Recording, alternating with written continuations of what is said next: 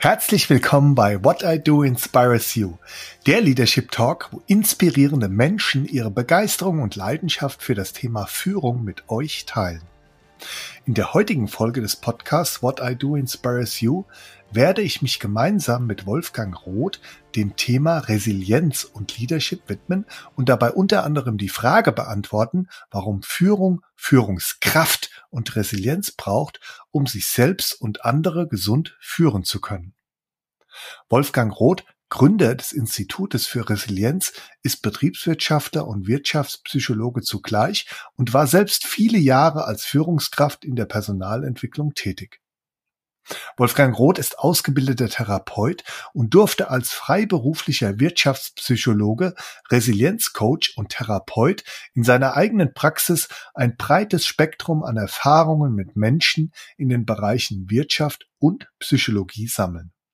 Seine Vision ist es, die wesentlichen Erkenntnisse der Resilienzforschung in den Wirtschaftskontext zu integrieren. Er versteht sich als Brückenbauer zwischen den Bereichen Wirtschaft und Psychologie mit der Vision, die Resilienz und die Gesundheit von Menschen und somit auch Organisationen zu stärken. Freut euch auf ein sehr inspirierendes Gespräch, in dem ihr den Menschen Wolfgang Roth näher kennenlernen werdet. Ihr werdet erfahren, was Wolfgang unter guter Führung versteht, welche Bedeutung dabei für ihn insbesondere die Selbstführung hat und wie er die beiden Begriffe Wertschätzung und Würde unterscheidet. Lasst euch inspirieren von der Leidenschaft von Wolfgang für das Thema Resilienz und lernt, warum es ihm dabei insbesondere um den resilienten Menschen geht. Hört rein und versteht, was die aktuellen Herausforderungen für Führungskräfte sind und wie man als resiliente Führungskraft dazu beitragen kann, Mitarbeiterinnen beim Wandel und bei Veränderungen zu begleiten und zu begeistern.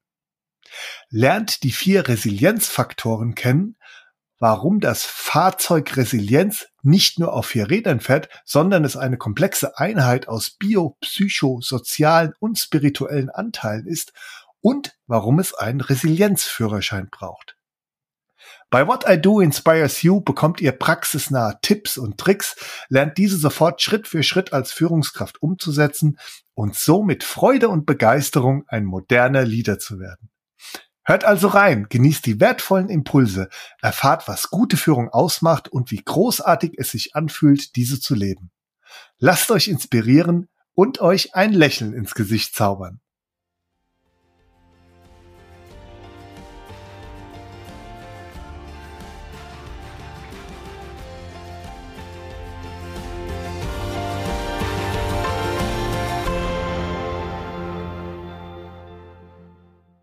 Lieber Wolfgang, es ist mir eine große Freude, dich beim Podcast What I Do Inspires You begrüßen zu dürfen. Herzlich willkommen. Einen schönen guten Morgen, Joachim. Vielen Dank, dass ich dabei sein darf.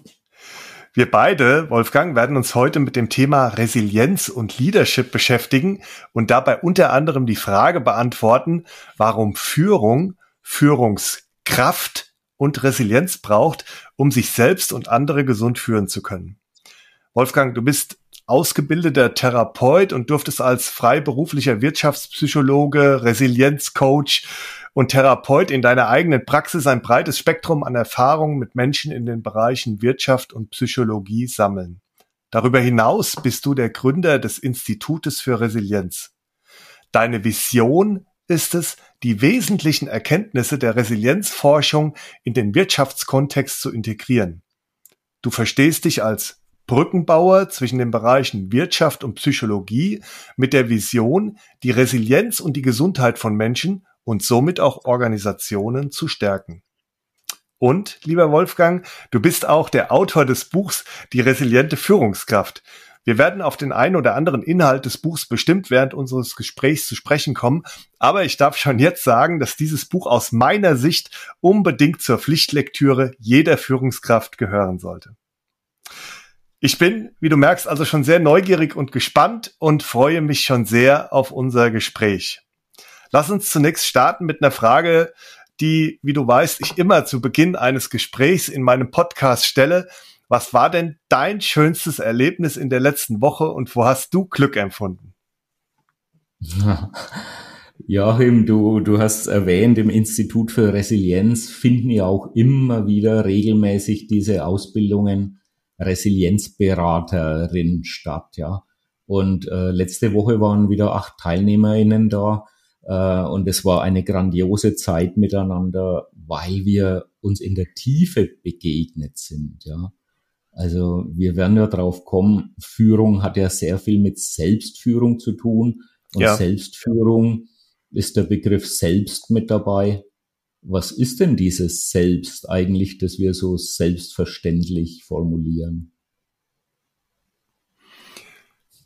Ja, da bin ich auf jeden Fall ähm, auch schon schon sehr gespannt, wenn wir da da eintauchen und ich glaube auch, weil du das eben auch so gesagt hast, ähm, dass du dieses Glück empfunden hast, gerade wenn man dann auch mit so einem, ähm, ich weiß ja, die, die Kreise, die ihr da habt, die sind ja immer auch relativ klein, ist ja eine intime Atmosphäre und wenn man da wirklich auch in der Lage ist, da mal in die Tiefe zu gehen, das, äh, das gibt einem schon was. Damit unsere mhm, ZuhörerInnen äh, mhm. dich noch bisschen besser kennenlernen, Wolfgang, und auch verstehen, wer denn der Mensch Wolfgang Roth ist, habe ich die drei folgenden Fragen an dich. Wolfgang, meine erste Frage, wer bist du? Tja, das ist ja so eine klassische Frage ein spirituellen Seminar. Ne? Wer, wer bist du? Und du antwortest am Anfang so mit Zahlen, Daten, Fakten, Lebenslauf etc. Wer bin ich?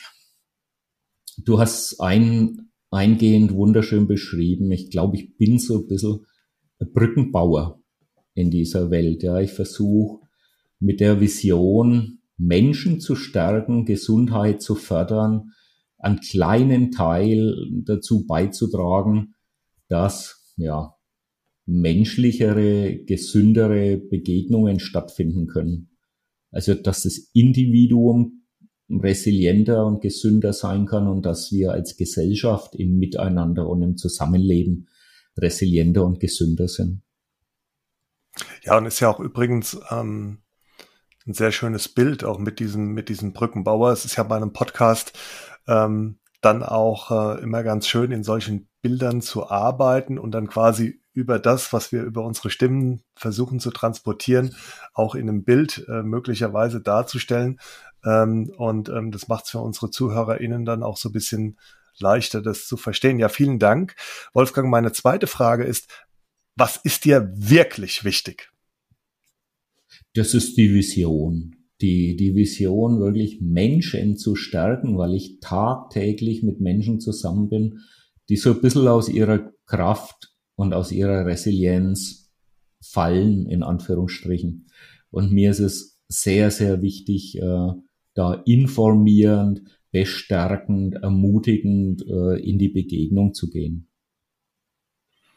Da freue ich mich schon drauf, wenn wir da auch ähm, später im Kontext von Resilienz oder du hast mir auch mal gesagt, du sprichst eigentlich weniger gern über Resilienz, sondern mehr über resiliente Menschen, ähm, dass wir da noch bisschen dann auch auch äh, eintauchen dürfen, auch gerade in dieses in dieses Menschen Menschen stärken. Ja, ich hatte das ja in der Vergangenheit auch immer schon, wer meine Podcast Folgen kennt, gerade wenn wir die Themen positive Psychologie, positive Leadership ähm, da hatten wir das auch immer schon, aber das nehmen wir heute auch nochmal in einen ganz anderen, in einen ganz anderen äh, Kontext, nämlich den Kontext der Resilienz. Mhm. Ja, danke auch Wolfgang für die Beantwortung meiner zweiten Frage zum, zum Kennenlernen der Person Wolfgang Roth. Und last but not least, Wolfgang, wofür stehst du denn jeden Tag auf? um das zu erleben, was wir so gerade besprochen haben. Menschliche Begegnung, die, die die Tiefe des Menschen, und du hast ja wunderbare Überleitung schon gebracht, was ist denn der Mensch überhaupt, ja? Ähm, dieses biopsychosoziale und spirituelle Wesen ist so faszinierend, ja? Und wir leben einen Großteil nur Aspekte dieses ganzheitlichen Daseins, ja. Und, und da kommt ja dann gleich die Frage, was fehlt uns denn als Mensch, was fehlt uns möglicherweise als Gesellschaft, um wieder zu gesunden in einer Zeit, die von einer rapiden Zunahme psychischer und psychosomatischer Erkrankungen äh, gekennzeichnet ist, ja. ja. Was fehlt uns denn als Individuum und als Gesellschaft? Dann lass uns mal einsteigen, Wolfgang, in ähm, die, die Thematik und vielleicht zunächst bisschen ähm, fokussieren auf das Thema Führung. Ähm, du warst ja selbst auch ähm, Führungskraft und ähm, viele Führungskräfte kommen auch zu dir. Und ich gehe mal davon aus, dass du auch deine ganz eigene Perspektive auf das Thema Führung und auch die Begrifflichkeit Führung hast. Was ist es denn für dich Führung, Wolfgang? Und wie sieht denn deine Perspektive auf Führung aus? Ja, du, du, dieser Begriff Führung unterliegt ja einem sehr großen Wandel gerade. Ne? Ähm, was heißt gerade? Schon länger. Führung ist für mich menschliche Begegnung mit irgendwo einer gemeinsamen Vision, heruntergebrochen vielleicht einem gemeinsamen Ziel. Und da ist die Frage, wie wollen wir da miteinander umgehen? Stärkend, fördernd, äh, intuitiv, nur strategisch, dienend. Ich finde dieses dienende Führen was sehr Schönes. Ja, also das weniger was hierarchisch Anordnendes hat, sondern eher was Begleitendes bis hin zum Dienen. Ja, und dieser Begriff des, des, des Dienens, der ist ja bereits in meinen ersten Podcast-Folgen, ähm, wer sich erinnert, zum einen mit Bodo Jansen, aber auch mit dem Pater Anselm Grün ähm, gefallen, die ja beide gesagt haben, also aus, aus ihrer Sicht ist ähm, und aus ihrer Perspektive ist Führung eine Dienstleistung und kein Privileg, ja. Und du hast ja auch angesprochen, dass Führung sich gewandelt hat und auch immer natürlich noch, noch wandelt, wie auch vieles andere sich verändert. Und das entspricht auch meiner Wahrnehmung, dass dieses, ich empfinde mich, wenn ich Führungskraft bin, eher als Dienender, dass sich das sukzessive ähm, immer, immer stärker ausprägt. Und interessant auch die beiden anderen Elemente, die du genannt hast, Wolfgang, ähm, das Thema Vision und auch ge gemeinsame Ziele zu haben in dieser Begegnung mit Menschen. Ja, also das erlebe ich ja selbst auch als Führungskraft immer wieder, wie, wie wichtig es ist, quasi diese, diese Vision auch zu haben und dieses gemeinsame Ziel und wie man darüber halt auch ähm, seine MitarbeiterInnen dann auch schafft, ähm, mitzunehmen. Ja, ja. Und während du so gesprochen hast, kam, kam mir noch so die Aspekte, ja Wertschätzung, Würde, Menschlichkeit. Also ich schätze den Gerald Hüther ja sehr mit seinem, unter anderem mit dem Buch Würde. Und für, für mich persönlich gibt es in der intensiveren Auseinandersetzung mit Wertschätzung und Würdigung schon nochmal einen großen Unterschied. Ja, weil diese Würde, was die menschliche Begegnung anbelangt, nicht von einer Leistung oder, oder von einem Ergebnis abhängig ist, sondern vom ich würdige dein Menschsein, dein Dasein. Und Wertschätzung geht für mich persönlich schon mal eher wieder in die Richtung, ich wertschätze deine Leistung oder unser Ergebnis oder unsere Teamarbeit etc. Und im, im Resilienzthema ist ja mittlerweile neben diesem Selbstvertrauen was ja unter anderem mit der Wertschätzung äh, korreliert, mit der Selbstwertschätzung, unter anderem ergänzend das Selbstmitgefühl dabei. Mhm. Ja, also die Wertschätzung hat schon noch eher was Kognitives, äh, äh, rational Einschätzendes, während das Selbstmitgefühl auf der emotionalen Ebene stattfindet. Und ich glaube, es würde uns sehr gut tun, wenn wir in diese Wirtschafts- und Unternehmenswelt so ein bisschen mehr die Gefühle integrieren würden. Ja, da ähm, pflichte ich dir uneingeschränkt bei. Ich glaube auch bei dem Thema ähm, Wertschätzung, weil du gesagt hast, das ist vielleicht auch noch eher so ein bisschen kognitiv, ja, und weniger emotional und hat vielleicht dann auch, was die Betrachtungsweise anbelangt, ähm, im Vergleich zum Thema Würde, ähm, auch wer was mit Anerkennung der Leistung zu tun. Ähm, auch da könnte man ja die Perspektive auch so ein bisschen wechseln und sagen, na ja, ähm, in Wertschätzung äh, stecken ja auch zwei, zwei Begrifflichkeiten drin. Einmal das Thema Wert und einmal das Thema Schätzen, ja. Und ich schätze auch die Werte dann des anderen, setzt natürlich voraus, dass ich dann schon auch relativ sehr tief eintauche in, ähm, in ähm, die Menschen, die ich dann dann führe und mit den Menschen und auch diese Werte kenne. Ja, vielleicht auch erstmal bei mir selbst anzufangen und zu verstehen, naja, was sind denn so meine meine eigenen Werte und die auch erstmal äh, schätzen lerne und dann den zweiten Schritt dann auch machen. Und dann geht's vielleicht dann auch schon über dieses reine kognitive, leistungsorientierte auch beim Thema Wertschätzung hinaus, oder? Und spannend natürlich deine die Frage dann, ähm, mal angenommen, ich würde deine Werte, die du vertrittst, im Moment nicht so schätzen. Kann ich dich dann als Mensch weiterhin würdigen und würdevoll mit dir umgehen? Ich glaube, dass das eine ganz große Herausforderung in der heutigen Zeit ist, äh, auch wenn Werte mal unterschiedlich im Raum stehen, den Menschen, der diese Werte hat, weiterhin würdevoll zu behandeln und ihm zu begegnen.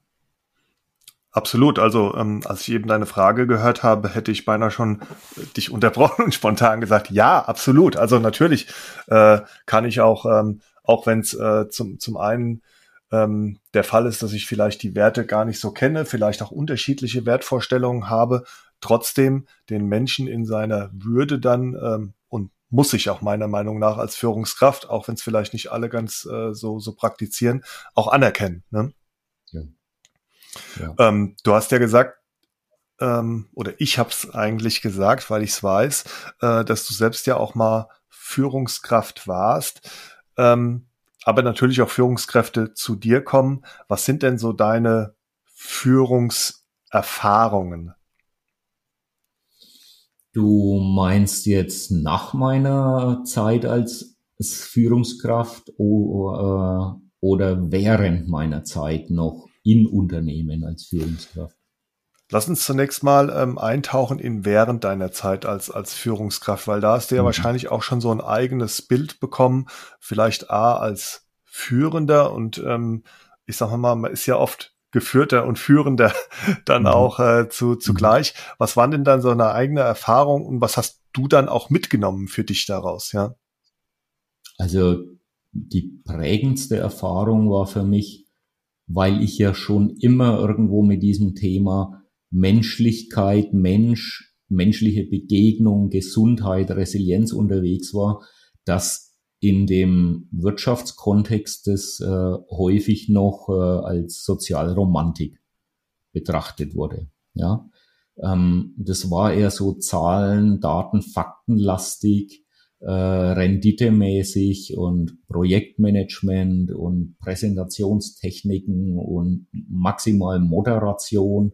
Äh, aber wenn man mit den Themen Gesundheitsmanagement, Persönlichkeitsentwicklung kam, ja, das ist dann häufig an Grenzen gestoßen. Ja, und selbst wenn diese Seminare, weil ich war für die komplette äh, Aus- und Weiterbildung zuständig im Unternehmen, wenn die Seminare dann doch in den Weiterbildungskatalog aufgenommen wurden, fanden sie häufig wegen mangelnder Teilnehmerzahl gar nicht statt, ja.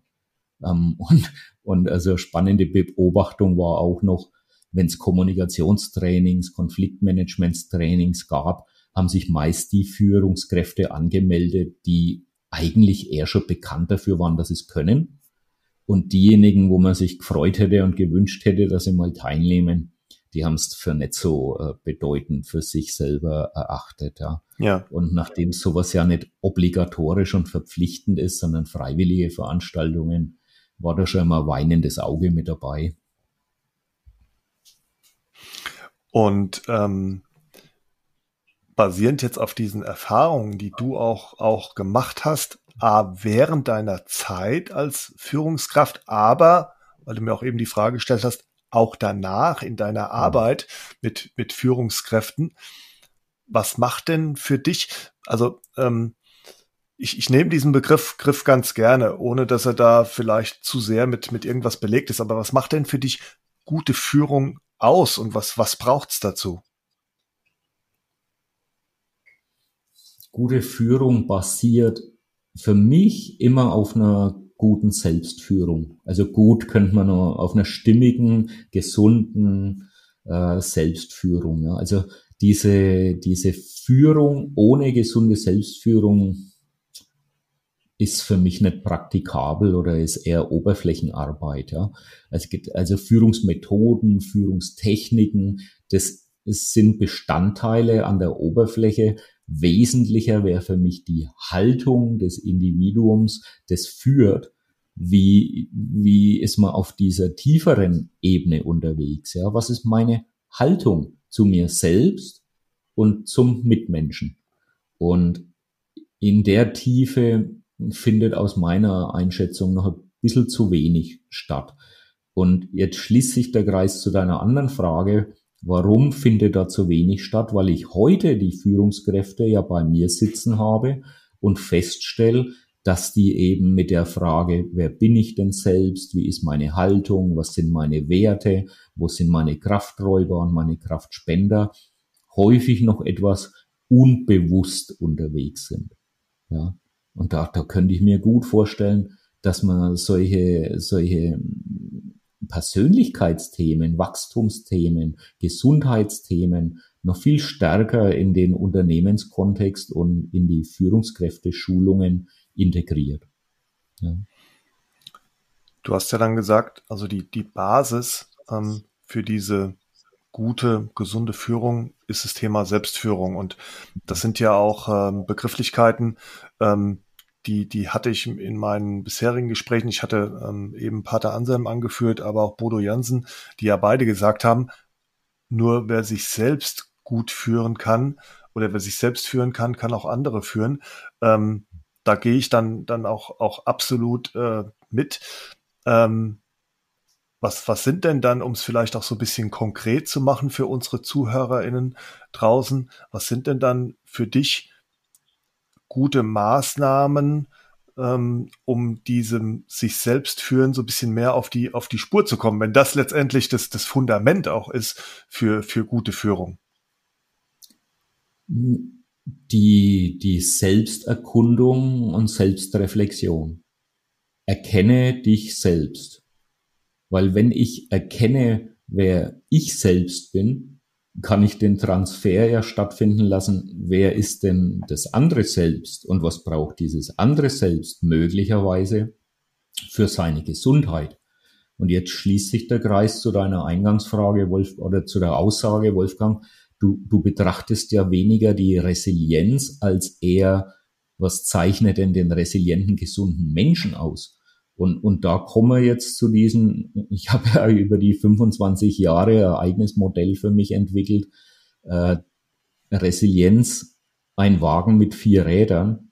Ja, ähm, der Resilienzwagen hat eben biologische, psychologische, soziale und spirituelle Aspekte. Das wären die vier Reifen im übertragenen Sinne. Das heißt, wenn ich den Menschen ganzheitlich betrachte, das, das selbst ganzheitlich betrachte, hat's immer diese vier Aspekte und die braucht's auch zwingend für Gesundheit, weil sonst fehlt irgendwas, dann fehlt uns irgendwas. Das heißt, auf den Wirtschaftskontext übertragen, äh, darf natürlich auch da der Mensch, der Mitarbeitende als biopsychosoziales und spirituelles Wesen betrachtet werden. Ja? Und mit der Ergänzung der Gefährdungsbeurteilung jetzt um die psychische Gefährdungsbeurteilung hätten wir ja zumindest schon mal zwei Aspekte ganz explizit im Raum, ne, nämlich die biologische Gefährdungsbeurteilung und die psychologische Gefährdungsbeurteilung. Wenn wir uns jetzt zum Beispiel Mitarbeiterbefragungen anschauen über das Führungsverhalten eines Vorgesetzten in Anführungsstrichen, ist ja häufig schon der soziale Aspekt mit beinhaltet. Wie kommuniziert die Führungskraft? Wie löst sie Konflikte? Wie ist sie allgemein im Umgang mit den Mitmenschen, Mitarbeitenden? Und wenn man jetzt vielleicht sogar nur diesen spirituellen Aspekt äh, hinsichtlich der Sinnhaftigkeit im Arbeitsprozess und in der menschlichen Begegnung ein bisschen mehr Aufmerksamkeit schenken, dann hätten wir alle vier Bereiche, die für gesundes Miteinander arbeiten äh, relevant wären. Das ist jetzt quasi auch dann schon die perfekte Überleitung ähm, in die in diese Thematik äh, der Resilienz, weil ähm, dann, dann hätten wir jetzt auch wirklich zum einen, wo du sagst, die Basis ist die Basis, so hat, das ist diese Selbstführung. Und auf der anderen Seite ähm, hast du jetzt ähm, dieses Modell des Wagens mit den vier Rädern genannt und ähm, das sind ja auch schon vier Bestandteile ähm, von, von Resilienz. Ähm, Resilienz, Entschuldigung, Wolfgang, dieser Begriff der Resilienz, der ist ja im Moment irgendwie in, in aller Munde, ja. Es ist ein regelrechter, ich würde mal sagen, Resilienz-Hype ähm, da, da draußen und auch in der aktuellen äh, Trendstudie des Zukunftsinstituts heißt es ja schon im Titel Zukunftskraft, Resilienz. Ja, und wie auch bei anderen Themen hat sich die Corona-Krise quasi wie so ein Brennglas bezüglich der Notwendigkeit von Resilienz auch verhalten. Das heißt, Resilienz ist nicht nur gefragter denn je, sondern wahrscheinlich sogar die Voraussetzung, um die Herausforderungen der Zukunft erfolgreich meistern zu können. Was, was verstehst du denn unter, unter Resilienz und ähm, wie möchtest du unseren ZuhörerInnen da draußen ähm, diese, diesen Begriff der Resilienz ähm, vielleicht so ein bisschen mehr nahebringen und auch erklären? Ich, ich steige mal mit so Definitionen ein wie äh, Stehaufmännchen, das Immunsystem der Seele, der Fels in der Brandung, der Bambus, der nicht bricht. Also das sind ja so Bilder oder, oder der Schwamm, der nach, nach dem Zusammendrücken, wenn der Druck nachlässt, wieder in die Ursprungsform äh, zurückkehrt. Das sind ja so Bilder, die, die kursieren. Absolut, ja. Ähm, aus meiner Sicht wird das Thema Resilienz zu einseitig betrachtet. Ähm, die Stärke und die Widerstandskraft wird zu einseitig betont, äh, weil Resilienz nämlich genau auch die andere Seite abbildet, die Schwäche und die Akzeptanz. Und das, das ist ja spannend, dass wir immer wieder von dieser Widerstandskraft reden und gleichzeitig in den sieben Säulen zum Beispiel explizit die Akzeptanz mit drin ist. Und ich weiß nicht, wie es dir geht. Für mich wäre etwas zu akzeptieren, jetzt eben genau keinen Widerstand zu leisten und keine Kraft aufzuwenden, das möglicherweise zu verdrängen oder abzuschirmen oder nicht wahrnehmen zu wollen, sondern sich darauf einzulassen, ja, und an mancher Stelle mitzufließen mit dem Leben, anstatt es kontrollieren zu wollen, ja. Ähm, deine Ausgangsfrage war ja, wie siehst du denn Resilienz? Und ich, ich lehne mich da gern an den Herrn Dr. Galuska an, den ehemaligen Leiter von den Heiligenfeldkliniken. Ich habe ihn in einem Radiointerview mal gehört, als er gefragt wurde, was ist für Sie mit Ihrer langjährigen Erfahrung denn Resilienz? Und er hat dann geantwortet, es sind die drei großen S, nämlich Selbstvertrauen, soziale Unterstützung und Sinn. Mhm. Und das, das Buch von mir äh, angesprochen, äh, in den letzten Jahren gab es sehr intensive Studien und Untersuchungen zum Thema Self-Compassion, ja, also Selbstmitgefühl. Und ich habe es in dem Buch dann ja auch ergänzt um das vierte große S. Und ich finde es wunderbar, dass es wirklich vier große S sind, weil man sich so leicht merken kann. Äh, Selbstvertrauen, soziale Unterstützung, Sinn und Selbstmitgefühl. Das sind die vier großen Resilienzfaktoren. Wenn sich jetzt äh, ZuhörerInnen fragen, ja, aber es gibt doch die sieben Säulen der Resilienz, dann wären die, diese vier Resilienzfaktoren, die ich gerade genannt habe, äh, die Meta-Ebene und du kannst die sieben Säulen der Resilienz jederzeit äh, in diese vier äh, großen Resilienzfaktoren integrieren. Ja. Leichter zu merken ist es auf jeden Fall. Leichter zu merken sind die vier Säulen, sagst du. Ja. Die, die, die, die vier Resilienzfaktoren. Die vier Resilienzfaktoren, Entschuldigung, anstatt der sieben Säulen, ja als die sieben Säulen, ja. Ja. ja. Und bei den äh, sieben Säulen würde mir auch dieser Aspekt des Selbstmitgefühls ein bisschen fehlen. Aber das könnten ja die ZuhörerInnen bei eigener Betrachtung und Recherche mal so schauen. äh, ob diese vier S möglicherweise sogar stimmiger sind als die sieben Säulen. Ähm, in deinem Buch Die resiliente Führungskraft, mhm. da sagst du ja schon ganz am Anfang, dass es dir um den Menschen geht, ja. Und du sagst auch, dass der Mensch im Mittelpunkt steht, beziehungsweise wir den Menschen nicht zum Mittel, sondern zum Mittelpunkt machen sollten. Ähm, du hast da eben schon mal das eine oder andere angerissen, aber was meinst du damit genau, Wolfgang? Mit der Unterscheidung Mittel und Mittelpunkt? Richtig, ja. Und dass du den, den Mensch im, im, äh, im Mittelpunkt stehen lässt und nicht den Mensch zum Mittel machst. Mhm.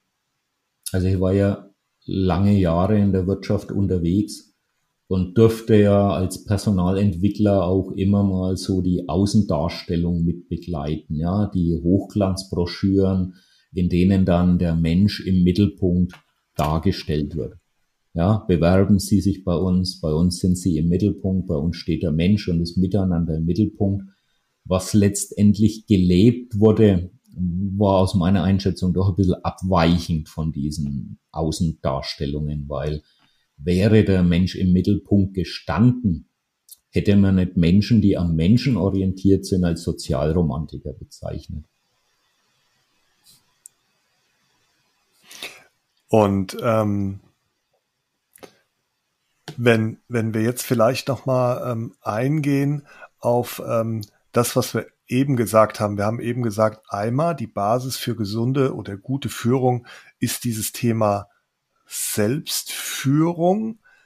Und auf der anderen Seite äh, bedarf es auch, glaube ich, dann eine Art Kenntnis auch der Führungskraft, äh, nicht nur der Menschen, die sie führen, ja, und da auch den Menschen wirklich zum, zum, zum Mittelpunkt zu machen. Und zwar nicht nur auf Hochglanzbroschüren, sondern wirklich auch sich für den Menschen interessieren, auch für sich seine Gesundheit interessieren. Und du hast ja eben diese vier Resilienzfaktoren genannt.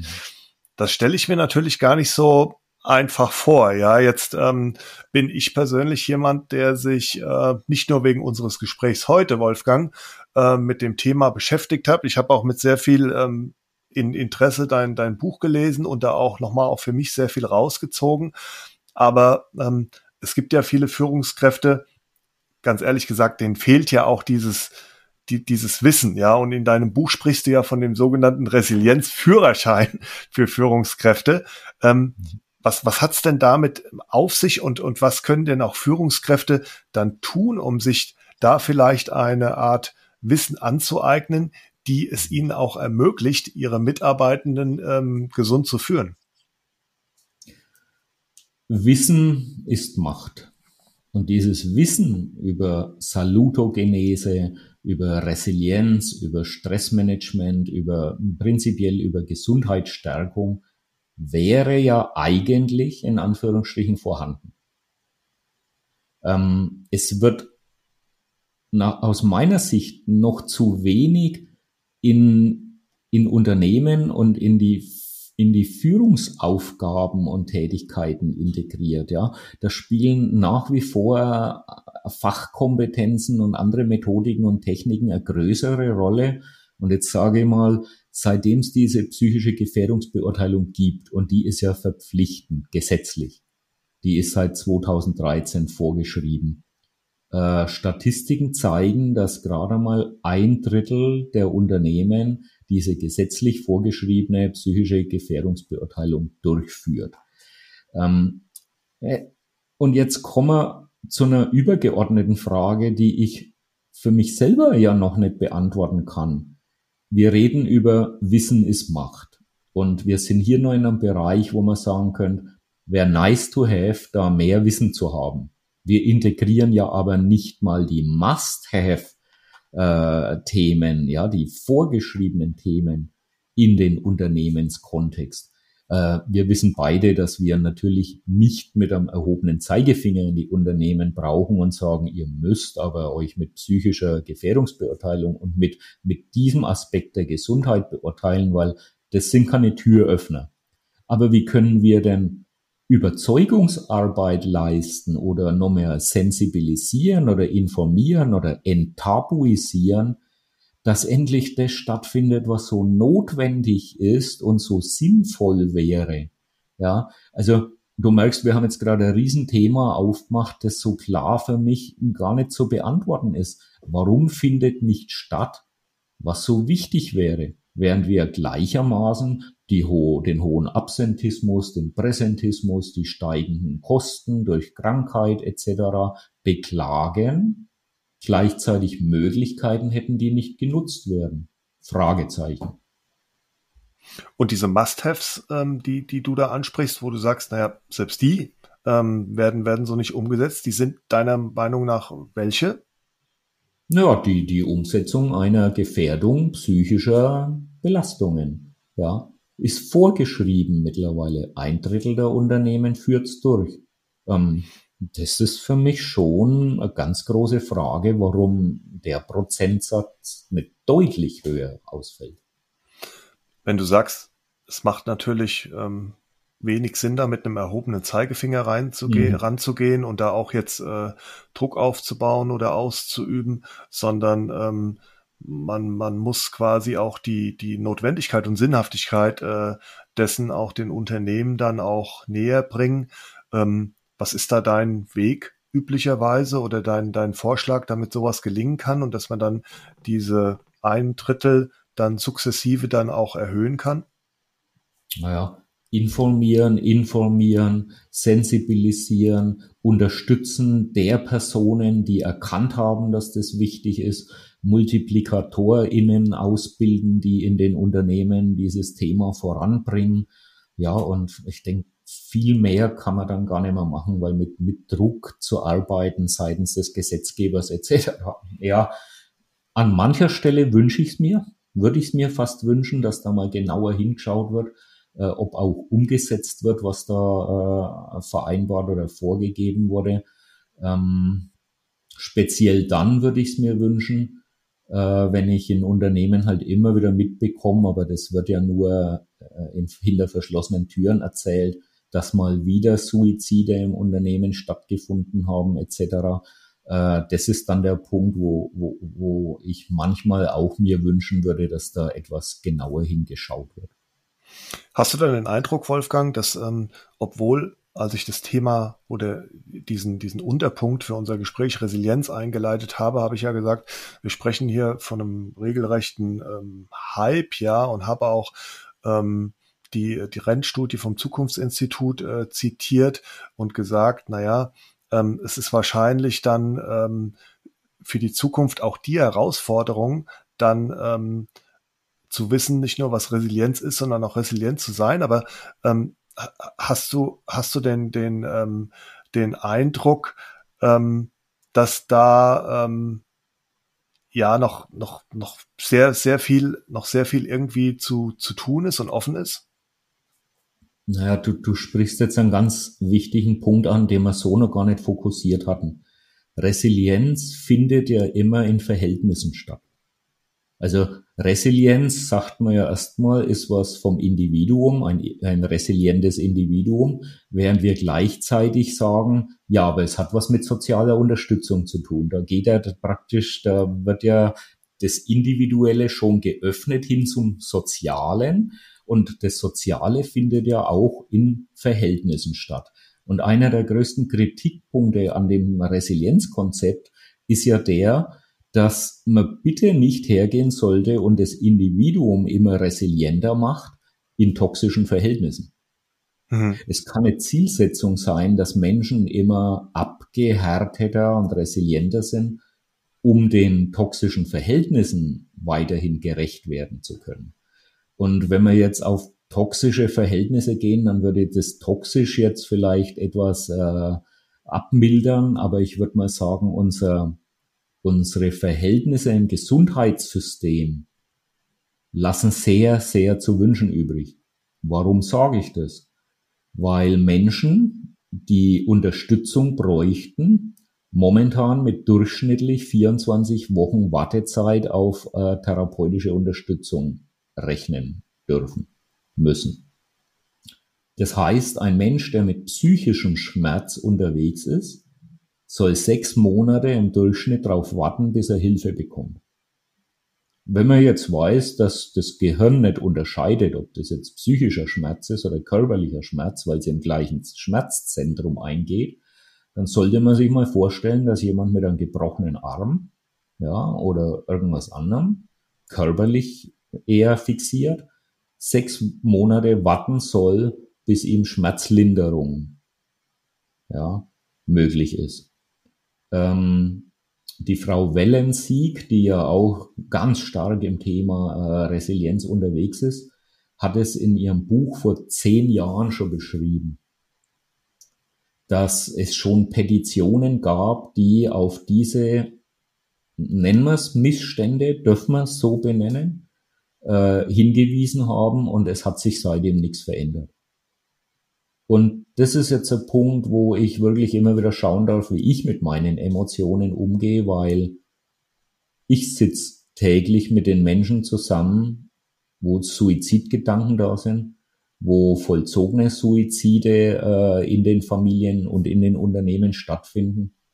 Und an mancher Stelle könnte ich wirklich einen Schrei loslassen, warum wir diese Verhältnisse nicht verändern und es immer so weit oder immer wieder so weit kommen muss. Ja. Gerade dieses so weit ähm, kommen muss, da gehe ich gleich nochmal drauf ein, aber das, was ich auch jetzt verstanden habe, Wolfgang, ist ja, dass ähm, dieses, dieses Thema Resilienz dann durchaus auch in mehreren Dimensionen und Facetten zu betrachten ist. Nämlich, wir haben auf der einen Seite, fangen wir mal ganz äh, äh, beim, beim Menschen an, dieses Thema äh, Selbstführung und auf äh, den Resilienzführerschein gehen wir auch nochmal ein. Dann haben wir diese Unternehmensebene, über die wir eben gesprochen haben, wo du gesagt hast, na ja, wir sind, äh, Stichwort ein Drittel, noch nicht mal in der Lage, äh, quasi, dass man sich da äh, mit den sogenannten Must-Haves dann beschäftigt. Und dann haben wir aber nochmal diese übergeordnete Ebene, ähm, Stichwort Gesundheitssystem, Rahmen, ähm, wo ähm, auch, wie du gesagt hast, einiges im Arm liegt, im Argen liegt. Und da gibt es natürlich auch, auch zu Zusammenhänge, ja. Das heißt, das eine wird ohne das andere nicht vollkommen losgelöst äh, zu, zu betrachten sein. Wobei du ja auch schon, glaube ich, sagst in deiner Rolle auch als, als Brückenbauer, naja, ähm, du versuchst da auch schon ähm, erstmal anzufangen bei den, bei den Menschen selbst. Ähm, wenn wir auf Führungskräfte schauen, dann beim Thema auch, auch Selbstführung und gehst auch da in die Unternehmen rein. Aber diese, diese Zusammenhänge zu verstehen und diese Mehrdimensionalität, die es natürlich dann auch immer nicht ganz einfach machen, ähm, ist, glaube ich, an der Stelle schon, schon sehr wichtig, oder? Auf jeden Fall. Auf jeden Fall. Und bitte wirklich, das wäre mein Appell, verwendet Resilienztrainings nicht dazu, und ich habe das dutzende Male erlebt in, in den Vorgesprächen mit Geschäftsleitungen, mit Personalleitungen etc., dass das Resilienztraining als Instrument hergenommen wird, um die Mitarbeiter zu stärken und an den Verhältnissen möglicherweise gar nichts zu verändern. Ja, und Resilienz wird natürlich auch vom Umfeld und von den Verhältnissen, in denen ich da lebe und miteinander arbeite, sehr stark mitbestimmt. Ja, wenn, wenn diese Fixgröße nicht verändert werden darf, sondern man sagt, nein, wir trainieren nur auf der individuellen Ebene und stärken die Mitarbeiter, aber an, am System, an, am Konstrukt, an den Rahmenbedingungen ändern wir nichts und das haben wir auch nicht vor, ähm, dann können irgendwann auch mal äh, die stärksten Mitarbeiter in toxischen Verhältnissen einfach ihre Resilienz verlieren und in die Erschöpfung und in den Burnout und in die Depression gehen. Ja. Und das ist ja was, ähm, was man eigentlich ähm, ver vermeiden sollte. Und das ist auch der Punkt, wo ich gesagt habe, da komme ich nochmal drauf zurück, als du eben gesagt hast, naja, ähm, da, da könntest du auch manchmal ähm, laut schreien, wenn teilweise Dinge auch schon sehr, sehr weit äh, fort, fortgeschritten sind. Ähm, gehen wir mal in diesen Bereich dieser Prävention dann, dann auch rein. Also da macht es ja Sinn, schon relativ früh anzusetzen und nicht erst dann, wenn das, das Kind in den, in den Brunnen gefallen ist. Mhm. Und ähm, mhm. da sprichst du auch, wenn wir jetzt wieder auf die Führungskraft zurückkommen, vom sogenannten Resilienz Führerschein, ja. Ähm, was hat's genau damit nochmal auf sich, Wolfgang? Und wie, wie, wie können denn Führungskräfte, also wie gelingt denn aus deiner Sicht dann auch resiliente Führung und wie können denn Führungskräfte ihre Mitarbeitenden auch so gesund führen? Ja, der Resilienzführerschein ist, ist so ein Selbstbewusstseins, Selbstreflexions- und, und, und Selbstvertrauens äh, Führerschein. Ja, also wenn ich mich selber einigermaßen gesund und resilient führen kann, was als Voraussetzung ja heißt, was sind denn das für Bestandteile, die dazu beachten und zu führen wären, ja? Es ist mein Körper, es ist meine Psyche, worunter ich hauptsächlich äh, Glaubenssätze und Gefühle verstehe. Mittlerweile kommen immer mehr Traumata zum Beispiel dazu in diesem psychischen Bereich. Es ist der soziale Umgang miteinander. Das heißt, wie kommuniziere ich gesund und resilient und wie löse ich Konflikte gesund und resilient.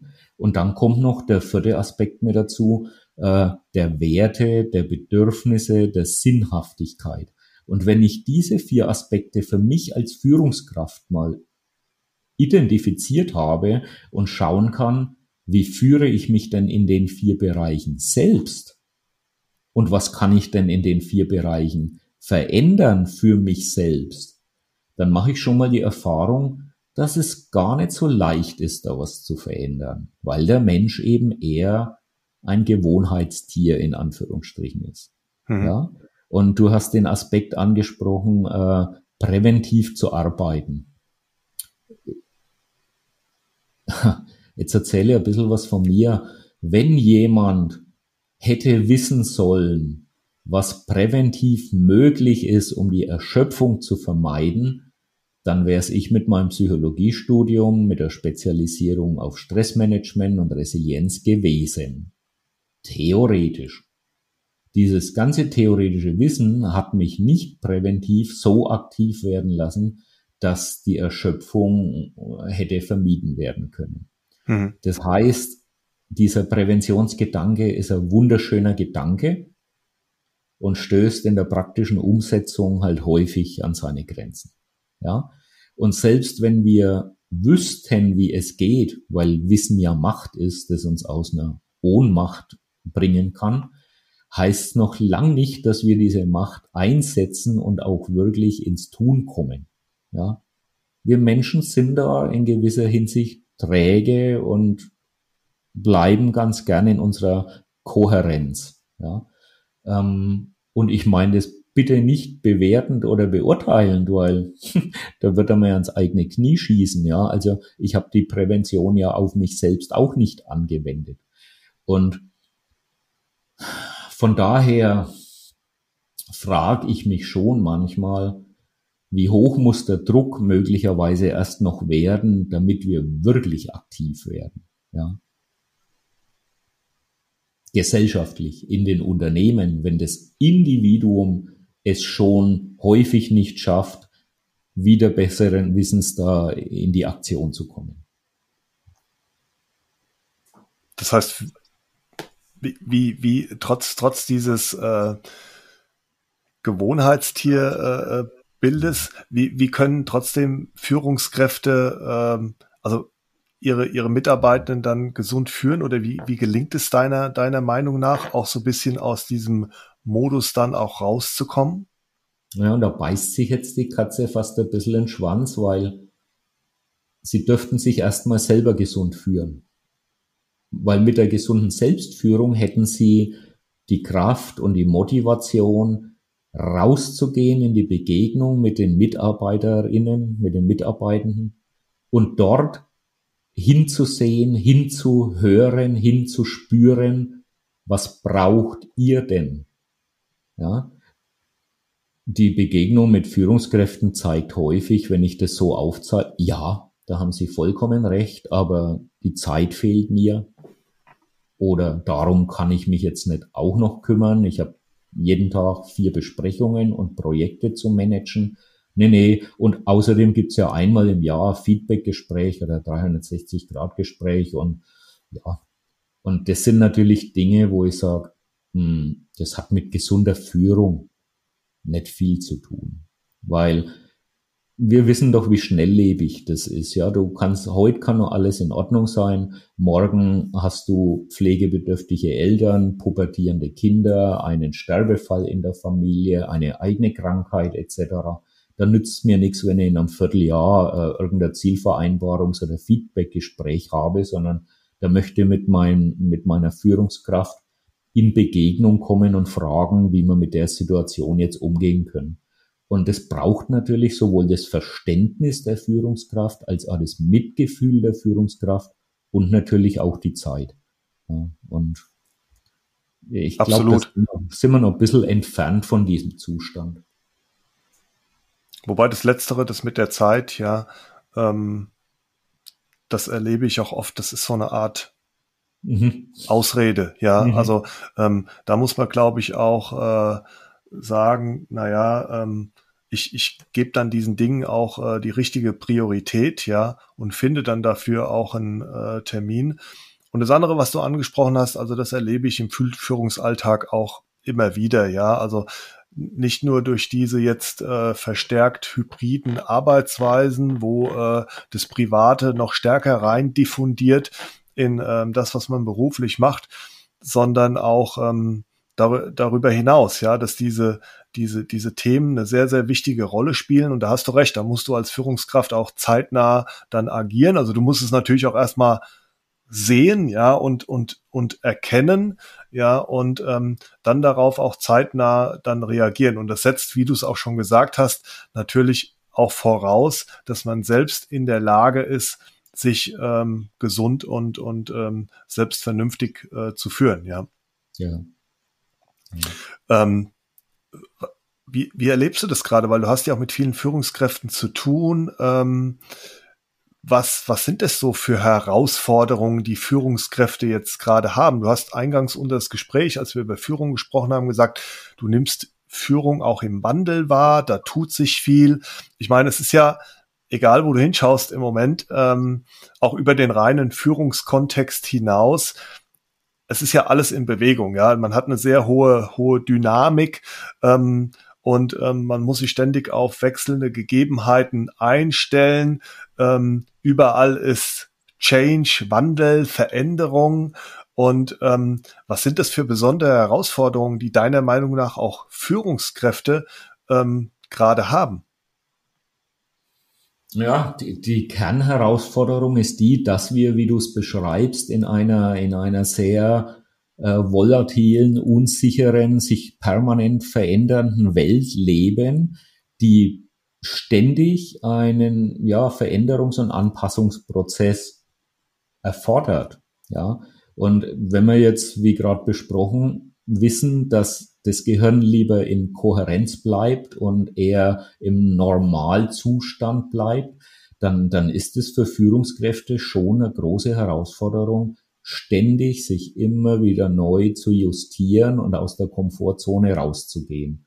Und jetzt haben die Führungskräfte ja nicht nur den eigenen Veränderungsprozess irgendwo zu managen, in Anführungsstrichen, sondern auch die Mitarbeitenden noch zu begeistern, zu begleiten, zu motivieren, zu inspirieren, eine Vision abzugeben, ja. Äh, das heißt, die sind oft in so einer Sandwich-Position, in so, in so einem Druck, äh, wenn die dann nicht sehr resilient sich selbst führen können, dann geht's halt auch mal schnell in die Erschöpfung. Also äh, ja. der Burnout ist mittlerweile ja schon sehr weit verbreitet und die Grenze zur Erschöpfungsdepression, äh, die ist halt sehr schmal. Ja. Äh, ich habe ja in der psychosomatischen Klinik auch gearbeitet, habe da viele Führungskräfte getroffen. Da gibt's halt doch immer wieder die Situation, dass selbst der Burnout noch ignoriert wird und man versucht, mit mehr Leistung zu kompensieren und dann irgendwann die Grenze zur Erschöpfungsdepression halt wirklich überschreitet. Und und, und zwar, Wolfgang, wenn ich dich da kurz unterbrechen darf, ja wahrscheinlich nicht nur ignoriert vom Umfeld, sondern auch du selbst als Führungskraft ignorierst es ja, weil du sagst, ah, okay, da gibt es zwar hier und da so ein paar Anzeichen, ja, aber okay, heiter weiter sozusagen, ja. Und ähm, das ist wahrscheinlich dann dann auch ein Punkt, ja, dass sich dann einige äh, dieser Führungskräfte und du hast dir die Position beschrieben, also Sandwich-Position, ich muss mir gerecht werden, Umfeld, meinem Chef vielleicht noch, dann aber auch den Mitarbeitern. Ähm, das sind natürlich schon gepaart mit dem, was wir eben beschrieben haben, diesen Wandel und so weiter, schon große Herausforderungen. Aber in dieser, ich sag mal mal, Leistungsgesellschaft ist es ja wahrscheinlich oft auch noch so bisschen tabuisiert und stigmatisiert und, und kommt so gar nicht richtig an die Oberfläche, oder? Abs, abs, vollkommen richtig, was du. Das sind natürlich äh, Faktoren in der Person, wo der Druck äh, und die Glaubenssätze da sind, ich muss weiter leisten, ich darf nicht versagen. Und es ist natürlich auch der Druck von außen, und ich habe das ja alles äh, selber miterlebt, wo Menschen, wo Führungskräfte, die mal Schwächeperioden haben und Schwächephasen, ganz schnell mal als Low-Performer äh, abgestempelt werden. Ja? Und um, um diesen Prozess zu vermeiden, versuchen Menschen nach außen hin halt die, die Leistungskraft weiterhin äh, zu zeigen. Und wenn die dann hinter verschlossenen Türen in der Praxis sitzen, ja, dann, dann erkennst du wirklich oft nur noch ein Häufchen Elend. Die sagen, Herr Roth, äh, ich schaff's gerade noch mit, mit letzter Kraft, dieses Schauspiel da draußen aufrecht zu erhalten und mir da keine Blöße zu geben. Aber wenn ich die Tür hinter mir zu, zuziehe, bete ich nur noch zu Gott, dass ich morgen früh wieder einigermaßen leistungsfähig bin, um wieder in die Arbeit gehen zu können, ja, und den Schein wahren zu können. Und jetzt gibt es ja wahrscheinlich da ja, Entschuldigung. Jetzt, jetzt wäre der Punkt natürlich unglaublich wichtig, dass in den Unternehmen Menschen gibt, die hinhören, hinsehen und hinspüren und sagen, du, ich nehme bei dir Veränderungen wahr. Geht's dir gut? Hast du noch Kraft oder brauchst du Unterstützung? Und das wäre in, mein, in meiner Vorstellung gesunde Führung, wenn ich, ich habe so mit dem Begriff Management by Wandering Around. Ja, du läufst ja. in deiner Abteilung, in deinem Bereich, im Unternehmen herum und kümmerst dich um deine Mitarbeiter. Du, du dienst ihnen, dass sie in ihrer Kraft bleiben können und die Arbeit machen können und äh, das Zusammenleben menschlich und harmonisch ist. Ja, und ich glaube, dass, dass Führungskräfte mittlerweile so viel mit sich selber zu tun und zu kämpfen haben, um in der eigenen Kraft zu bleiben, dass ihnen da oft wirklich die Kraft fehlt, gesund zu führen im Außen. Ja, also ähm, der Grund, warum ich dich eben dann fast unterbrochen habe, war nämlich genau ähm, der Ansatz dieser Frage, wie man aus dieser Situation auch so bisschen dann auch rauskommen kann. Und du hast es dann mit diesem äh, Management by Wandering Around aus meiner Sicht schon ganz, ganz gut beschrieben, dass man zumindestens dann als Führungskraft dann auch wirklich ähm, auch gerade so dieses, dieses caring, ja, so heißt es ja im Englischen, dann nochmal in den mhm. Vordergrund stellen soll, mit offenen Augen dann ähm, seinen MitarbeiterInnen dann auch begegnet und dann auch Anzeichen äh, wahrnehmen, erkennen soll und dann auch ansprechen soll, um dann bestimmten Sachen dann auch, auch vorzubeugen. Und das Gleiche gilt natürlich dann auch, auch für einen, für einen selbst, ja. Also ähm, hast du da vielleicht noch, ähm, ich weiß, Tipp ist immer so ein komischer Begriff, aber hast du da vielleicht noch irgendwie ähm, da irgendwie aus deiner Erfahrung etwas, was du dann auch der Führungskraft, wenn sie bei sich selbst solche Anzeichen bemerkt, ähm, was sie dann irgendwie auch, auch tun kann? Ja, die vier Reifen überprüfen. Die vier Reifen in die, überprüfen. In, ja. die, in die Selbstfürsorge zu gehen und zu schauen, wo sind aktuell meine Krafträuber mhm. in den vier Bereichen, wo verlieren meine Reifen Luft und gleichzeitig zu schauen, an welche Kraftspender könnte ich mich denn aktiver andocken, die meinem Gesamtsystem wieder Energie zuführen. Ja. ja. Und ganz häufig schildern eben Menschen, die so in einen, in einen Ermüdungs-, Erschöpfungszustand kommen. Ich wüsste ja schon, was mir gut tun würde. Ich würde gern mehr in die Sauna gehen, mehr im Wald spazieren gehen, würde dies und das gerne machen. Aber wenn ich heimkomme, bin ich dann zu erschöpft dazu. Und da beißt sich natürlich die Katze wieder ja. in den Schwanz, ja. Ähm, wir haben immer zwei Möglichkeiten. Entweder die Krafträuber zu reduzieren oder zu minimieren oder die Kraftspender auszubauen. Und beides würde dem Gesamtsystem Energie zuführen und uns resilienter und gesünder machen. Ja, das sind die Tipps. Und die brauchen halt häufig ein bisschen Zeit, dass Menschen mal wieder rausfinden, wo verliere ich denn so viel Kraft und welche Möglichkeit hätte ich aufzutanken. Und da kannst du natürlich ganz stark in die Tiefe gehen, weil sehr viele Menschen die meiste Kraft verlieren, weil sie mit Gefühlen, äh, weil sie Gefühle unterdrücken. Und dann sind wir bei der inneren Kindarbeit. Welche, welche Gefühle aus meiner Ursprungsfamilie will ich nicht mehr spüren und unterdrücken? Welche Glaubenssätze haben sich da gebildet, äh, die noch ein bisschen transformiert werden dürften? Wie ist mein soziales Umfeld gerade? Ist das eher kraftraubend oder kraftspendend? Mhm.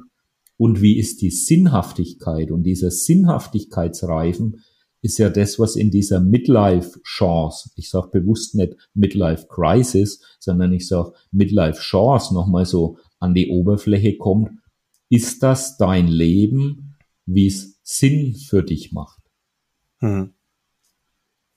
Das mag ich jetzt sehr, Wolfgang, dieser Begriff der, der Midlife-Chance. Äh, äh, ähm, ja, nicht, nicht nur, weil äh, Chance Crisis ersetzt, sondern auch, ähm, weil ich es weil ich es genauso sehe. Ja, also da, da steckt absolut was drin, dass man äh, sich da nochmal auch irgendwie neu justiert, auch Dinge vielleicht in so einer Lebensphase viel mehr nochmal hinterfragt, diesem Sinn auf die Spur kommt und auch dafür sorgt, dass auf dem Reifen äh, dann auch sozusagen genug Luft drauf ist. Aber ich habe dich auch so verstanden, um in dem Bild des äh, Fahrzeugs mit den vier Reifen auch zu bleiben, dass man schon auch ähm, schauen sollte, okay, welcher Reifen von den vieren verliert jetzt möglicherweise aufgrund welcher Tatsachen äh, da auch Luft und das auch auf allen vier Reifen, wie das auch beim Auto der Fall ist, dann auch ähm, gleichmäßig genug oder viel Luft drauf sein sollte, oder?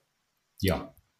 Du, du brauchst, kannst es wirklich auf, aufs Auto übertragen. Du kannst drei prall gefüllte Reifen haben mit optimalen Luftdruck. Wenn einer platt ist, ja, fährt das Auto halt suboptimal, um den Begriff äh, mal zu verwenden. Ja, du kannst, wenn du Formel 1 schaust, siehst du, dass du teilweise mal eine halbe Runde äh, mit drei Reifen fahren kannst. Das geht alles, ja. Aber die Frage ist, wie lang geht sowas gut und wann trägt's mich dann mal aus der Kurve, ja? Und deswegen macht schon Sinn, immer mal wieder zu überprüfen, sind alle Reifen aufgezogen und wie ist der Luftdruck in den einzelnen ja, Reifen? Ja, ja, ja, und auch sehr schön, ähm, ich hatte es eben schon mal erwähnt, ähm, als, als wir ähm, auf das äh, Brückenbauerbild zu sprechen kamen, auch ein sehr, sehr schönes Bild. Also für mich äh, war das auch ein wesentliches Takeaway auch von deinem Buch, Die resiliente Führungskraft, dass ich dieses Bild ähm, dann auch mitnehmen konnte und somit auch für mich, äh, Wolfgang, auch, ähm, obwohl ich mich schon sehr intensiv auch mit der Thematik beschäftige, immer auch schaue, okay, äh, welcher Reifen hat da möglicherweise im Moment nicht genug, nicht genug Luft, ja. Mhm. Mhm. Am Ende dieses jetzt von mir erwähnten Buches heißt es, äh, Wolfgang, love it, change it or leave it. Und äh, was liebst du gerade so am meisten? Was möchtest du gerne verändern und was willst du auf keinen Fall mehr haben und, und damit aufhören? Am meisten lieb ich, ich weiß nicht, wie es dir geht, ob du es ähnlich wahrnimmst, die Energiegrad. Wir haben, wir haben momentan eine Energie, die Prozesse ermöglicht in, jetzt wollte ich schon sagen, in Lichtgeschwindigkeit. Ja, also wo vorher eher sowas zähes, langsames drin war, stelle ich für mich gerade fest, dass, dass Aktionen, Ziele ich würde sogar sagen, eine Vision, weil mhm. äh, das ist eine meiner größten Freuden gerade und jetzt schließt sich der Kreis zu deiner Eingangsfrage, dass diese Vision, dass Menschen wissen, wie sie eigenständig und selbstwirksam ihre Gesundheit und ihre Resilienz stärken können, momentan wirklich sich auch irdisch immer mehr umsetzen lässt. Es mhm. bleibt nichts Feinstoffliches, nichts Visionäres, sondern es geht wirklich in die irdische Umsetzung. Und mhm. das freut, freut mich riesig und ich liebe das. Jetzt Sehr hast schön. du gefragt, was würde ich changen? Changen ja. möchte ich, möchte ich die Kultur, also meinen Beitrag dazu leisten, dass wir das Thema Schwäche, das für mich Bestandteil eines resilienten Lebens ist, kulturell dahingehend verändern, dass es keine, kein Tabu und kein Stigma und nichts mehr ist, was dir zum Nachteil gereichen kann, sondern dass wir die Schwäche in unser Leben integrieren. Ja, das würde ich gern so mit verändern. Ja. Und Leave It ist für mich, ich, ich lasse immer mehr diesen, dieses Mangeldenken weg. Ja, ich war auch lange Zeit in so einem Mangeldenken. Oh, wenn, wenn, wenn ich nur das hätte und wenn das möglich wäre und wenn das geschehen würde und komme immer mehr in so ein Fülle-Denken und in so eine mhm. Dankbarkeit und Demut für das, was alles da ist. Ja, und nicht das, was möglicherweise noch erreicht werden will, von wem auch immer, ja, ob es das Ego sei oder der eigene Machttrieb oder in der Richtung, sondern ich genieße die Fülle und es ist so schön. Sehr schön. Ähm, auf die Begrifflichkeit der, der, der Energie möchte ich gerade noch mal äh, kurz eingehen, weil ähm, die spüre ich gerade total in unserem äh, Gespräch, lieber Wolfgang. Also das war für mich ein sehr, sehr intensives, energiegeladenes, tiefgründiges und auch ähm, informatives Gespräch. Und ich bin mir sicher, dass unsere Zuhörer innen mit deinen Gedanken zu, zu Resilienz und der Verbindung auch zur Führungskraft und zu guter Führung, dass du damit sehr begeistert hast. Am Ende dieser wirklich sehr großartigen Unterhaltung möchte ich dich bitten, dass du mir noch drei Fragen beantwortest. Was möchtest du denn den HörerInnen von What I Do Inspires You konkret mit auf den Weg geben, um Führung besser und attraktiver zu machen? Mhm geht in die Selbstfürsorge. Seid es euch wert, euch selbst zuzuwenden, euch selbst in die Innenschau zu begeben und zu spüren, was ist mir wichtig im Leben, was sind meine Bedürfnisse, wie kann ich gut für mich sorgen, weil wenn es euch selber gut geht, könnt ihr auch euch gut um den Mitmenschen kümmern, in Anführungsstrichen. Äh, der Satz, liebe deinen Nächsten wie dich selbst, wird halt oft, wird das, was nach dem Komma steht, ja, wie dich selbst wird oft vergessen.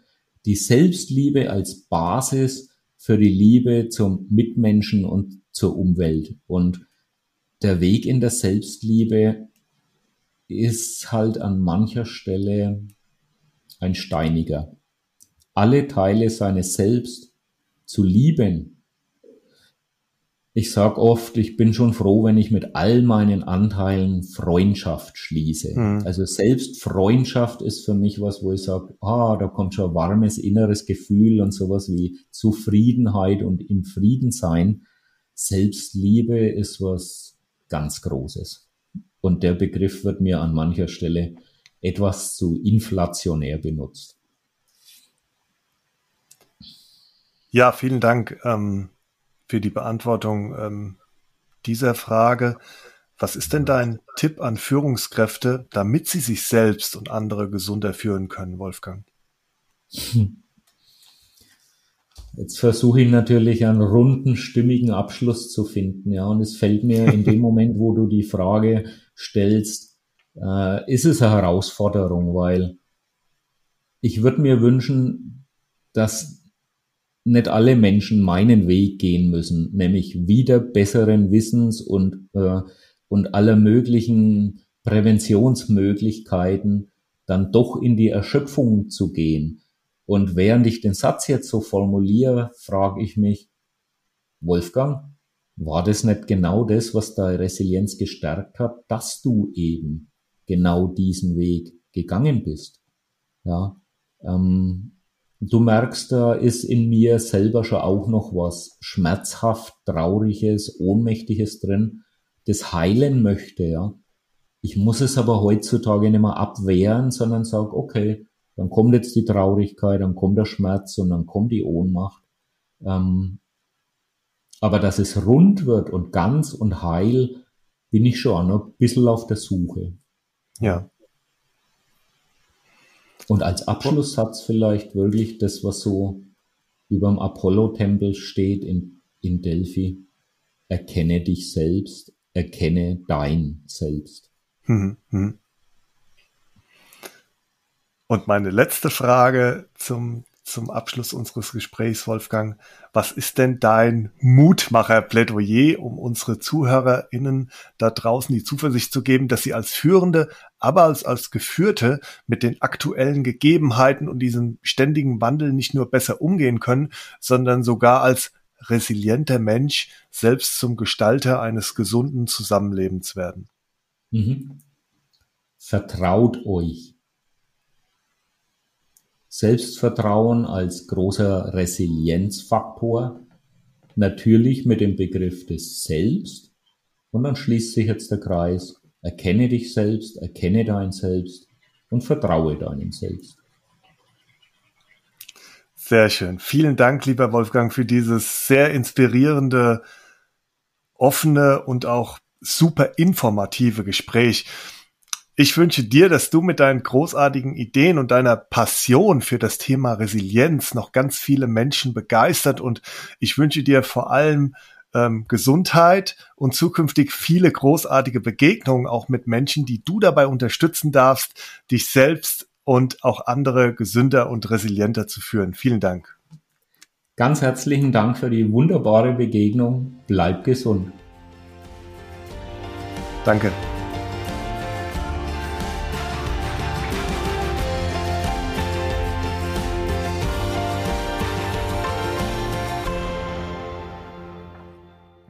Das war wirklich ein sehr energiegeladenes, intensives, tiefgründiges und auch informatives Gespräch.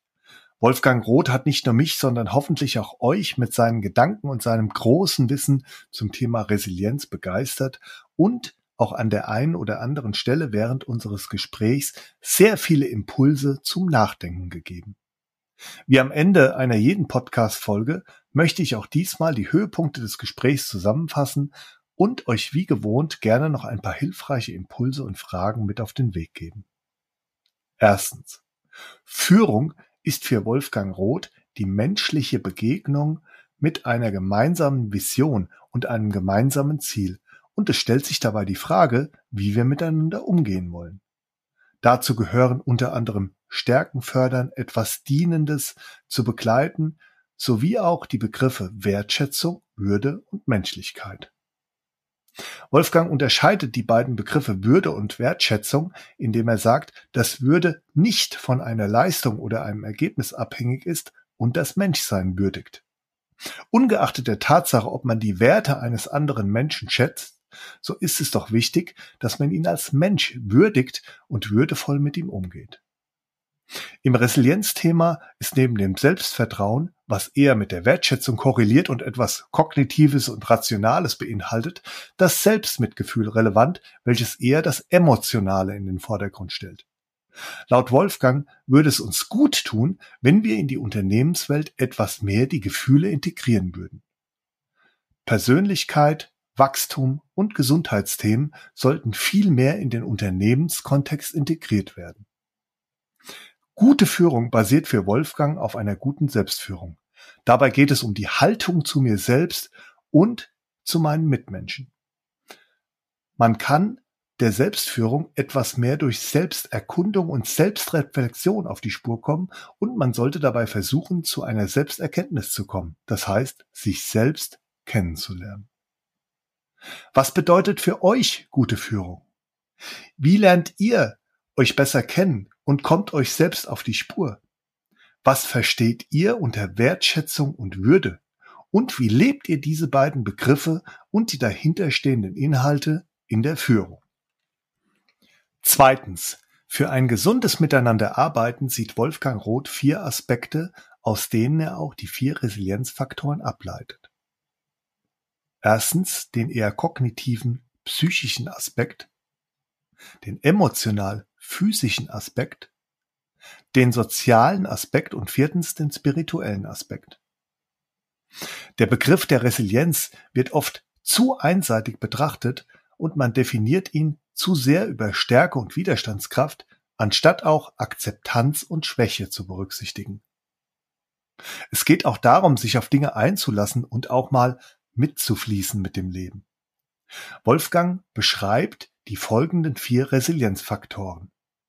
Erstens Selbstvertrauen, zweitens soziale Unterstützung, drittens Sinn und viertens Selbstmitgefühl. Wissen ist Macht und zwar die Macht, die uns aus der Ohnmacht führen kann, aber wir sind als Menschen oft auch viel zu bequem, Dinge zu verändern und wir bleiben auch ganz gerne in der Kohärenz, was auch oft der Grund ist, warum wir selten bereits präventiv in Aktion kommen. Wissen über Salutogenese, Gesundheitsmanagement etc. sind zwar vorhanden, wird aber zu wenig in der Führung und in den Unternehmen eingesetzt. Die gesetzlich vorgeschriebene psychische Gefährdungsbeurteilung wird zu wenig genutzt und nur zu einem Drittel in den Unternehmen umgesetzt, obwohl es ein Must-Have ist. Resilienz findet immer in Verhältnissen statt. Das heißt, es geht nicht nur um das resiliente Individuum, sondern es geht auch um soziale Beziehungen. Es nutzt nichts, resilient in toxischen Verhältnissen zu sein. Das heißt, laut Wolfgang Roth bedarf es hier grundlegender Veränderungen und Verbesserung im Gesundheitssystem und auch in den Unternehmen. Wolfgangs Appell an Verantwortliche in Unternehmen ist, dass man MitarbeiterInnen nicht nur auf Resilienztrainings schicken soll, um deren Resilienz zu stärken, ohne die Verhältnisse im Unternehmen zu ändern. Was wisst ihr über Resilienz? Wie wird gesundes Führen in euren Unternehmen gelebt? Welcher Resilienzfaktor ist bei euch am meisten ausgeprägt? Welcher am wenigsten? Drittens.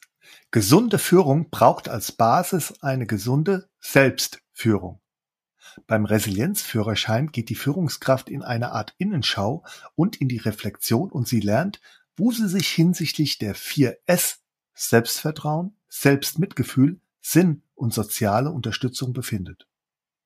Es geht hier darum, ein gefestigtes Selbst zu entwickeln und auch genau hinzuschauen, wo man in den 4S-Bereichen steht und sich gegebenenfalls auch weiterentwickeln sollte. Die Basis für gute Führung ist eine gute Selbstführung und hier ist es wichtig, dass man als Führungskraft zum einen darauf achtet, dass man selbst in allen vier S-Bereichen gleichermaßen genug Energie hat und auch in der Führung von MitarbeiterInnen darauf schaut, dass das ebenfalls der Fall ist. Und die Führungskraft fragt, was brauchst du denn? Die Führungskraft sollte hier Verständnis, Mitgefühl und auch Zeit mitbringen, Dinge zu erkennen und auch anzusprechen. Was sind die aktuellen Herausforderungen für Führungskräfte? Wir leben in einer volatilen, unsicheren, sich permanent veränderten Welt, die ständig einen Anpassungsprozess erfordert, sich ständig wieder neu zu justieren und aus der Komfortzone rauszugehen. Nicht nur den eigenen Veränderungsprozess managen, sondern auch MitarbeiterInnen beim Veränderungsprozess zu begleiten, sie zu begeistern, sie zu inspirieren, etc. Wenn man sich selbst nicht resilient genug führen kann, dann landet man auch sehr schnell in der Erschöpfung. Management by Wandering Around. Hinhören, hinsehen, hinspüren, ob die Mitarbeiterinnen Veränderungen wahrnehmen und fragen, ob es Unterstützung braucht, sich kümmern und ihnen dienen, damit sie in ihrer Kraft bleiben können. Deshalb Erinnert euch an das Bild des Fahrzeugs mit den vier Reifen. Die Führungskraft sollte ständig die vier Reifen überprüfen und schauen, wo die Reifen Luft verlieren, Stichwort Krafträuber, und schauen, wo man auch wieder Energie zuführen kann, Stichwort Energiespender. Alle vier Reifen sollten stets den gleichen Luftdruck haben.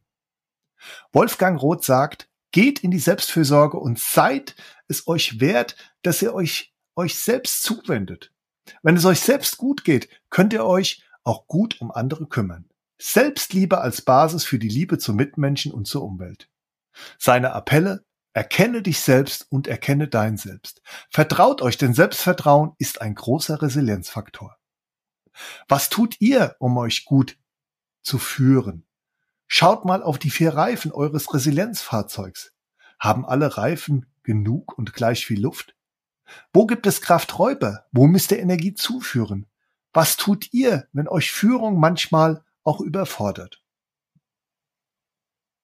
Abonniert den Podcast und folgt What I Do Inspires You auf LinkedIn, Instagram und Facebook. Dort teile ich regelmäßig interessante News zum Thema Leadership und ihr bekommt auch immer wieder eine Rückmeldung auf eure Fragen rund um das Thema Führung und auch zum Podcast. Teilt den Podcast in eurem Netzwerk und werdet Teil einer inspirierenden Leadership Community.